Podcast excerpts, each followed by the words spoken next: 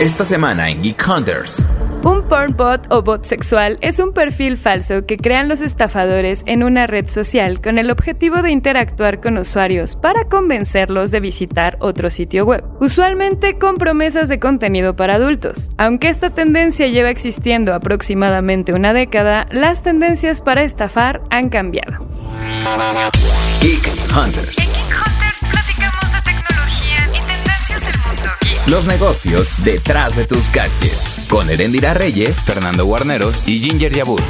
Geek Hunters. Y bueno, Geek Hunters, soy Erendira Reyes. Bienvenidos una vez más a su podcast de confianza y de tecnología. Traemos algo que creo que han visto, seguramente porque creo que um, ya les tocó a varias amigas, conocidas, figuras públicas que han tomado imágenes de su perfil, usualmente también abierto o público, y a partir de estas imágenes han creado una cuenta que es falsa y que tiene esta promesa de, bueno, te voy a vender contenido íntimo mío, que evidentemente no es de ellas, y caen muchísimas personas en esta estafa. Obviamente el Team Tecno dijo, esto está interesante, vamos a ver cómo opera, vamos a ver qué es lo que implica. Y la buenaza para este tema y que está de invitada de honor es Ginger. ¿Cómo estás, Gin? Hola, hola, Ere, hola, Geek Hunters. Y como mencionas, creo que esto es algo muy común que a todo mundo le ha pasado. O sea, si no te ha pasado a ti, seguramente conoces a alguna amiga o tu hermana tu prima o alguien que de pronto recibes una solicitud de amistad. Suele ser en Instagram, aunque ahorita vamos a hablar un poquito más de cómo funcionan otras redes, pero creo que muchos las hemos visto o hemos sido víctima de ellas y me pareció importante hablar sobre esto porque muchas veces lo primero que sucede es que entra mucho miedo porque piensan que conlleva riesgos de seguridad muy grandes y aunque sí lo puede hacer, este podcast es justamente para explicarles qué sucede exactamente y cuáles son los verdaderos riesgos a los que te enfrentas si roban tus fotografías. Por otro lado, también están las otras víctimas, que son las que le dan clic al enlace, que esas también se enfrentan a otro tipo de riesgos. México es el país número uno en América Latina que sufre de ciberfraudes. Sí, a mí me parece interesante. No es además un tema sujeto solamente a un género. Es importante destacar que eh, las técnicas son distintas, pero en algunos casos operan de la misma forma. O sea, lo, mismo que sucede con estas cuentas de chicas que mandan a otra cuenta y dicen que tienen perfil para vender contenido íntimo. Lo mismo también sucede con algunos hombres, o sea, no es un tema de género, no es que nada mal les pase a las mujeres, también les pasa a los hombres, pero también otra cosa que está sucediendo con el tema de hombres es que roban el perfil y empiezan a vender criptomonedas, que eso es una de las cosas que digo, ¿qué onda? O sea, O NFTs. Exactamente. De repente es como Juanito Pérez, que nunca en la vida ha hablado de criptomonedas, tiene un perfil nuevo y ahora te está convenciendo de este nuevo esquema piramidal casi casi de vente, invierte y es exactamente lo mismo. Es básicamente robar datos, robar información y además exponer públicamente un perfil que bueno, pues no tiene nada que ver con la persona en sí. Entonces, también muchos entran en un pánico tremendo. La verdad es que yo cuando me enteré de estos casos, lo primero que hice fue poner mi perfil cerrado. Luego dije, bueno, hay que tener una buena higiene digital también. O sea, siempre es como, si quieres tener tus perfiles públicos, tienes un riesgo. Entonces, este riesgo lo puedes aminorar con distintas técnicas que vamos a platicar más adelante. Pero ya entrando más a fondo, ya lo decía Jean, somos el país número uno en ciberfraudes. Esto aplica una gran gama de fraudes, no solamente este. Obviamente tenemos problemas en fraudes bancarios, suplantación de identidades para pedir créditos. O sea, de verdad, México es un poco un paraíso para los cibercriminales. Y eso tiene que ver con que, bueno, no tenemos mucha cultura de ciberseguridad. Apenas empezó esta explosión por la cultura de la ciberseguridad a nivel empresa, a nivel personal.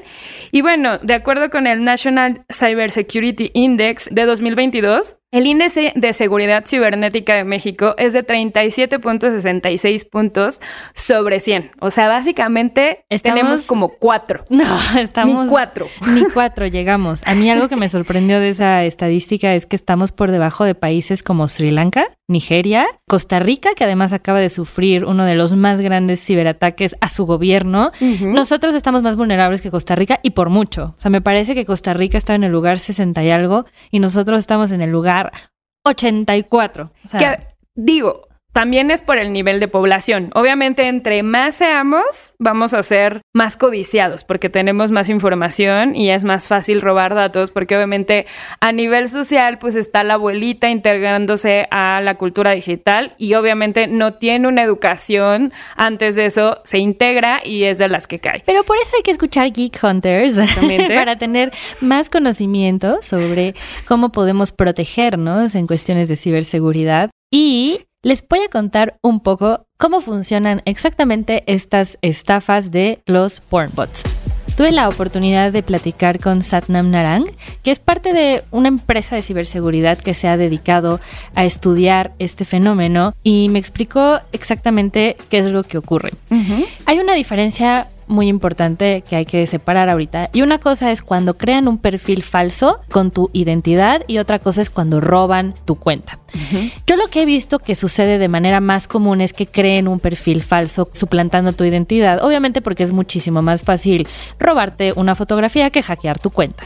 Lo que sucede es que estos cibercriminales usualmente buscan fotos, suelen ser en su mayoría de chicas, porque a los links a los que te van a direccionar siempre van a prometer contenido para adultos, cosa que es falsa.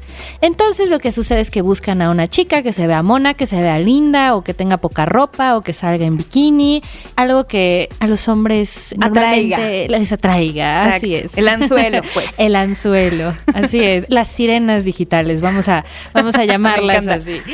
Y crean estos perfiles falsos y normalmente te ponen cosas como por fin ya abrí mi cuenta, contenido exclusivo, lo que estaban esperando, suscríbanse a mi Calling Fans. Esta es otra de las características que sucede, que utilizan links con palabras que pueden ser familiares, como Calling Fans en lugar de OnlyFans, o por ejemplo, otra que también es común es Cinder en lugar de Tinder.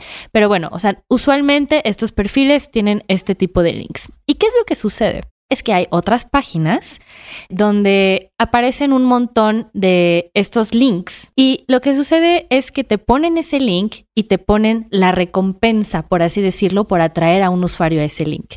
Y entonces, por ejemplo, si tú logras que un usuario se inscriba en este link de Calling Fans falso, tú como estafador puedes recibir, pongamos un ejemplo, de 1 a 5 dólares por cada usuario que tú traigas.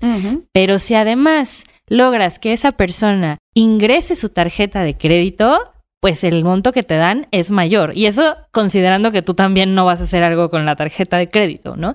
El monto por llegar a ingresar este tipo de tarjetas de crédito, por ejemplo, puede ser hasta de 60 dólares. Y eso sin mencionar los fraudes o los robos que el ciberdelincuente puede hacer ya teniendo esos datos de la tarjeta. Entonces, por eso, digamos que estos links son un anzuelo para que tú te in- inscribas, reveles tus datos, reveles tu tarjeta, reveles toda tu información y entonces ahí es donde entra el verdadero problema. Como se pueden dar cuenta, el riesgo no está tanto en la persona a la que le robaron la fotografía, más bien está en las personas que le dan clic al link y que acceden y que revelan toda esta información de manera irresponsablemente. Y que finalmente muchos caen porque piensan que es esta persona la que está enviando esta invitación. Ahora, este es un recordatorio para decirles incluso todo lo que suena demasiado bien, incluso eso, así de, ah, la morra de la que estoy enamorada desde la secundaria va a abrir un casi OnlyFans y voy a inscribirme porque ya voy a tener fantasías verdaderas. Bueno, lamento Claro. decirles que no es el caso. Bueno, aunque también, aunque también otra de las tendencias es que, pues, muchas veces cuando roban las fotografías de los perfiles, no van a utilizar la verdadera identidad de esa persona, porque es muy probable que esa, los amigos de esa persona pregunten. Entonces, es mucho más común que si utilicen la identidad real de la persona, si es una celebridad, o si tiene muchos seguidores, o si es alguien, una influencer. Pero en el caso de cuestiones más chiquitas o de perfiles más pequeños, es mucho más común que roban tus fotografías y utilizan otro nombre para que entonces sea más fácil estafar a otros usuarios que no necesariamente van a ser tus amigos. Tus amigos suelen ser los primeros en darse cuenta. Claro. Y entonces ahí es donde tú ya empiezas a darte cuenta que crearon un perfil falso con tu identidad. Pero es muy probable que muchas ya tengamos perfiles falsos ahí y en lugar de llamarme Ginger me llamo Conejita Sabroxa 32 y no lo sé. Maybe, maybe, hay que buscarlos. También es una buena práctica buscarse en internet. Siempre. Ver cómo están las redes sociales, eh, o sea, incluso nuestro contenido de redes sociales hasta dónde ha llegado. Luego es medio creepy porque te das cuenta el alcance que puedes llegar a tener y da miedo, pero lo otro que también sucede, ¿no? Cuando ya roban la cuenta, porque estas son dos dinámicas que están existiendo y dos problemáticas que están existiendo, sobre todo en Instagram y en TikTok.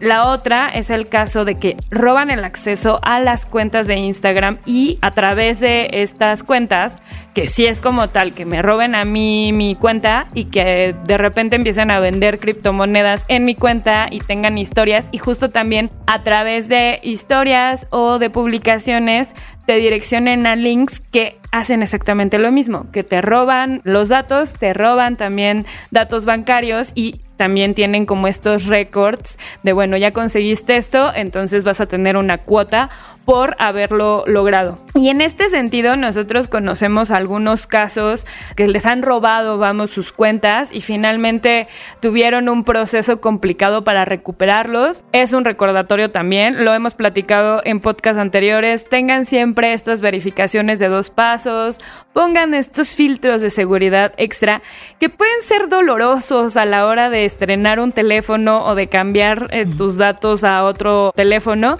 pero son obviamente para ayudarte. Y bueno, ahora, más allá del problema, vamos a dar soluciones.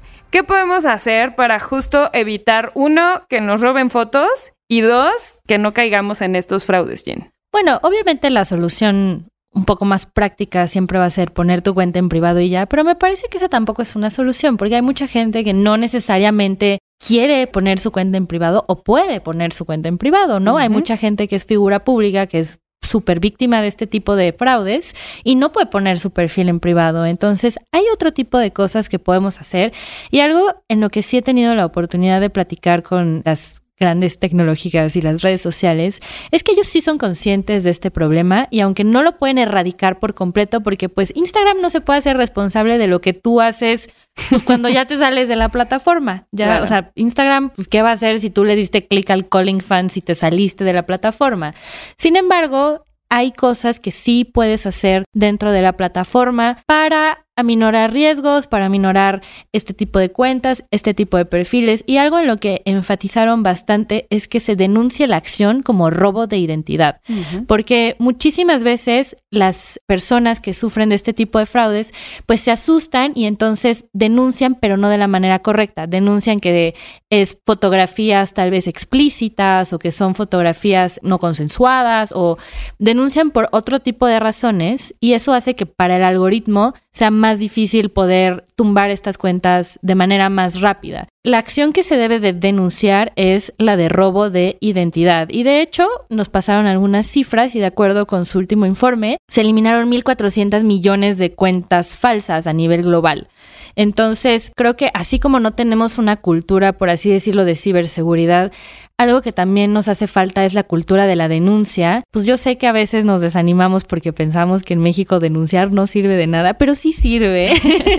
y especialmente en el mundo digital y especialmente en las redes, denunciar sí es bien importante y sí sirve. Yo personalmente he denunciado cuentas y aunque se tardan un poquito, de repente me mandan un mensaje y me dijeron, ya eliminamos esta cuenta, se procesó tu reporte y al final sí funciona. Sí. Entonces, yo lo primero que les diría es denuncien la acción como robo de identidad y pídanle a sus amigos que denuncien la acción como robo de identidad. Y luego hay otras acciones que también pueden funcionar bastante bien. En caso de que quieras seguir teniendo tu cuenta pública, puedes tener esta opción de solamente elegir algunos amigos que vean tu contenido, porque muchas veces roban las fotografías no como tal de tu feed, sino de las historias que subes. Entonces, eso también es importante destacarlo. Y muchas veces tienes esta opción, o sea, tienes el close friends y close decir... friends. Bueno, solamente quiero que tal, tal y tal sepan qué estoy haciendo, dónde estoy, etcétera. Y otra vez, o sea, creo que hay recomendaciones que repetimos muchas veces, pero igual tengan cuidado al momento de estar diciendo, estoy exactamente en este lugar, en este preciso momento, Claro. porque también es un tema de seguridad allá afuera, no sabes quiénes están viendo, entonces elige bien a tus amigos que van a ser cercanos incluso a tu red, controla el tema de etiquetas, eso es súper importante, en todas las redes sociales tienes esta opción de controlar tus etiquetas desde Facebook. Puedes incluso decir que tu tía no te etiquete y en Instagram pasa lo mismo, en TikTok sucede lo mismo, o sea, no ser tan abiertos y tan flexibles en cómo me van a etiquetar y cómo me van a mover mi contenido. Porque eso también implica el cómo te van a encontrar. Exacto. Y entonces, si te pueden encontrar de manera mucho más fácil y sencilla, entonces ahí es donde entra el problema. Y ahí también puedes tener otros controles más minuciosos en el tema incluso de si se puede ver quién les da me gusta a tus fotos, porque eso habla de, bueno, cómo está tu círculo cercano, en controlar también el tema de los comentarios. Yo eso sí lo recomiendo a las personas que no quieren poner en privada su cuenta. Yo eso sí lo recomendaría, Sí. fíjate. Yo diría, si no quieres poner tu cuenta en privado, no hay problema. Pero pues chance de limitar un poquito los comentarios sí puede ser una muy buena solución porque ¿cuántos comentarios no ves, Ere? De, ¿qué? O sea, ¿qué? De 20 comentarios, 15 a veces son spam. Y dices, Sí. ay, no. Esa también es otra. O sea, cuando veas un comentario que es de spam, bórralo. Exacto. ¿Para qué lo dejas? Claro, claro. Y esto obviamente es también una parte de otros podcasts que hemos recomendado, cosas de, bueno, si están solicitándote la amiga que nunca te ha hablado dinero, que de repente te está diciendo soy Justin Bieber y te quiero hablar, o sea, que lo hemos visto mucho en meme, pero Sí. que mucha gente cae, o sea, Mucha gente cae. la verdad es que ahí se aprovechan los ciberdelincuentes de la inocencia de los que están allá afuera. Siempre desconfíen de todos los links que les mandan. La verdad, porque ¿saben qué pasa? Que también los ciberfraudes no son tontos y entonces se dan cuenta que pues hay gente que ya no cae si creas tu perfil falso siendo una celebridad o que ya no caes si pides ciertas cosas un poco absurdas como hola, estoy en Mali y tengo una emergencia, mándame 50 mil dólares. Pues no. O sea, los ciberdelincuentes también evolucionan y de hecho evolucionan mucho más rápido que nosotros. Y es tan grande su evolución que justo lo hemos compartido en otros podcasts, pero puede ser un hackeo tu WhatsApp y yo desde el perfil de tu mamá te digo, hijo, discúlpame, tengo una emergencia, mándame 5 mil pesos Claro. y tú pues desde tu WhatsApp vas a caer, ¿no? Entonces, eso sí es algo que les recomendamos bastante. Siempre desconfíen de todos los links, desconfíen si se los mandó su mamá y si les llegan a solicitar algo, tómense un cafecito con esa persona y se lo dan en efectivo en esa persona. O sea, no, por favor, no manden transferencias bancarias Nada más porque nada sí. más porque sí. Y yo agregaría ya para terminar, creo que bueno, hay también plataformas, toda la parte de OnlyFans o toda la parte de plataformas que justo tienen estos contenidos. Si quieres acceder a estos contenidos, pues ve directamente a las páginas. Ahí puedes descubrir quiénes están, puedes descubrir estos perfiles. Ahí ya está la parte oficial, vamos. Entonces, si quieres acceder, accede, pero en el lugar correcto. Para eso está la plataforma. No te cuesta nada de trabajo buscar esa plataforma, así que no estés Claro. metiéndote en links de redes sociales a este tipo de plataformas. Y aquí yo agregaría también un par de consejos para las personas que son víctimas de robo de fotografías, especialmente en el caso de imágenes íntimas. Les voy a dar un muy buen consejo, chicas. Espero que les sirva, especialmente si tienen contenido muy explícito en sus redes sociales. Hay una página que se llama stopncii.org y esta página es muy buena porque esta es una página de Meta donde tú aquí subes tus fotografías íntimas y Meta no va a ver tus fotografías. Más bien, lo que hacen es analizar el código hash de la fotografía. Y lo que sucede es que si detectan en cualquiera de sus plataformas, menos WhatsApp, todavía en WhatsApp no se puede, pero si detectan que en cualquiera de sus plataformas, ya sea por medio de mensaje directo, por medio de comentario, por cualquier medio, detectan el hash de esas fotografías, automáticamente las borran y automáticamente las tiran. Entonces es una muy buena manera para poder sentirte un poco más segura con tus fotos íntimas y una manera en la que sabes que tal vez ya no se van a viralizar de una manera tan sencilla. Y la otra cosa que también les comparto es que si llegan a ser víctimas de un pornbot o llegan a ser víctimas de que sus imágenes se han filtrado y están creando cuentas con ellas, también hay asociaciones civiles que brindan apoyo psicológico y legal para este tipo de casos específicos. Una de ellas son defensoras digitales. Hay en cada estado yo platiqué con las de Baja California y son muy amables, la verdad, son muy pilas, te resuelven inmediatamente, conocen muy bien el tema y están para eso, para defenderte digitalmente en términos legales y darte apoyo psicológico. Y también existen otras como Cultivando Género, Consejo Ciudadano. Y si nos lo piden, con muchísimo gusto les escribimos una notita extra. extra. Y recordemos que también existe Ley Olimpia, que también, o sea, en caso de que ya esto de igual, o sea, no es tanto el, el tema cercano, pero también son muchas veces fotos íntimas, incluso podemos empezar a aplicar Ley Olimpia en varios estados de la República. No está en todos, pero ya está en bastantes y ya está bastante homogénea la ley, así que igual es una opción. Y bueno, Jean, Muchísimas gracias. Pues muchísimas gracias a, a, todos, a los Geek Hunters, a Ere, a todos los que hacen este hermoso podcast posible y también compartirles que escribimos una nota con mucho más detalles sobre los pornbots. Si les interesa la pueden encontrar en expansión.mx diagonal tecnología o en nuestras redes sociales. Y nos pueden también hacer llegar sus comentarios a través del hashtag Geek Hunters y a ti donde te encuentran en redes sociales, Jean. A mí en Instagram como Jean-Yabab con J Perfecto. A mí me encuentran en Twitter como Eresina Eresina y en Instagram como Eres Eresita. Y bueno, Geek Hunters, los queremos mucho y obviamente queremos que la próxima semana nos vuelvan a escuchar. Que estén muy bien. Bye. Geek of the Week. Hola Geek Hunters, yo soy Fernando Guarneros y en el Kick of the Week de esta semana vamos a platicar sobre la industria del gaming, que también está sufriendo por la inflación. Y es que hoy en día ser gamer es un pasatiempo más costoso que nunca, pero a pesar del panorama económico adverso, la industria es a prueba de recesión, dicen los expertos. Cuando inició la pandemia y todos nos confinamos en casa, los videojuegos se volvieron una forma de escape. Sin embargo, a medida que la gente vuelve a sus actividades fuera del hogar y los precios de la canasta básica suben, el gaming está tomando un papel secundario. El ejemplo más sonado es el de PlayStation 5, que subió su precio a nivel mundial y México no fue la excepción, pues ahora para comprar una consola de última generación de Sony debes desembolsar mil pesos más en alguna de sus dos versiones, mientras que los juegos de lanzamiento son aún más caros en todas las consolas y plataformas. Para este año, según datos de Newzoo, se prevé que el número de jugadores crezca un 4.6% hasta alcanzar los 3.200 millones de usuarios, quienes van a generar 196.800 millones de dólares. No obstante, la consultora especializada en gaming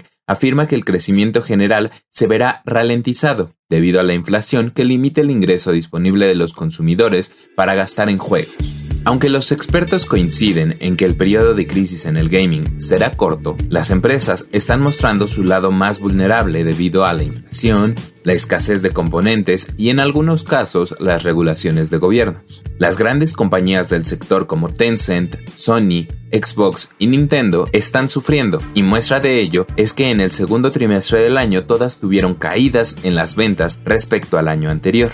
A pesar de ello, gran parte del impulso a los juegos relacionados con la pandemia se ha mantenido, impulsando permanentemente la participación en el mercado de juegos, así como los ingresos, y por ello es que este sector se va a recuperar. Asimismo, se están conjuntando otros factores favorables, como la diversificación en los modelos de negocios, pues ahora hay publicidad dentro de los juegos, microtransacciones, así como una fuerte apuesta hacia las suscripciones como Game Pass. Los usuarios no dejarán de jugar, eso es indudable. Sin embargo, los precios tampoco van a bajar y ahora para ser gamer se deberá invertir un poco más. Así que cuéntenos cómo le están haciendo a pesar de este panorama Geek Hunters o cuáles son algunos de sus consejos para seguir disfrutando de los videojuegos sin dejar la cartera vacía. Los estaremos leyendo en el hashtag Geek Hunters o en las redes sociales de expansión.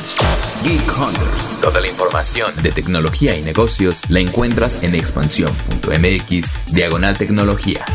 Geek Hunters es un podcast de Grupo Expansión.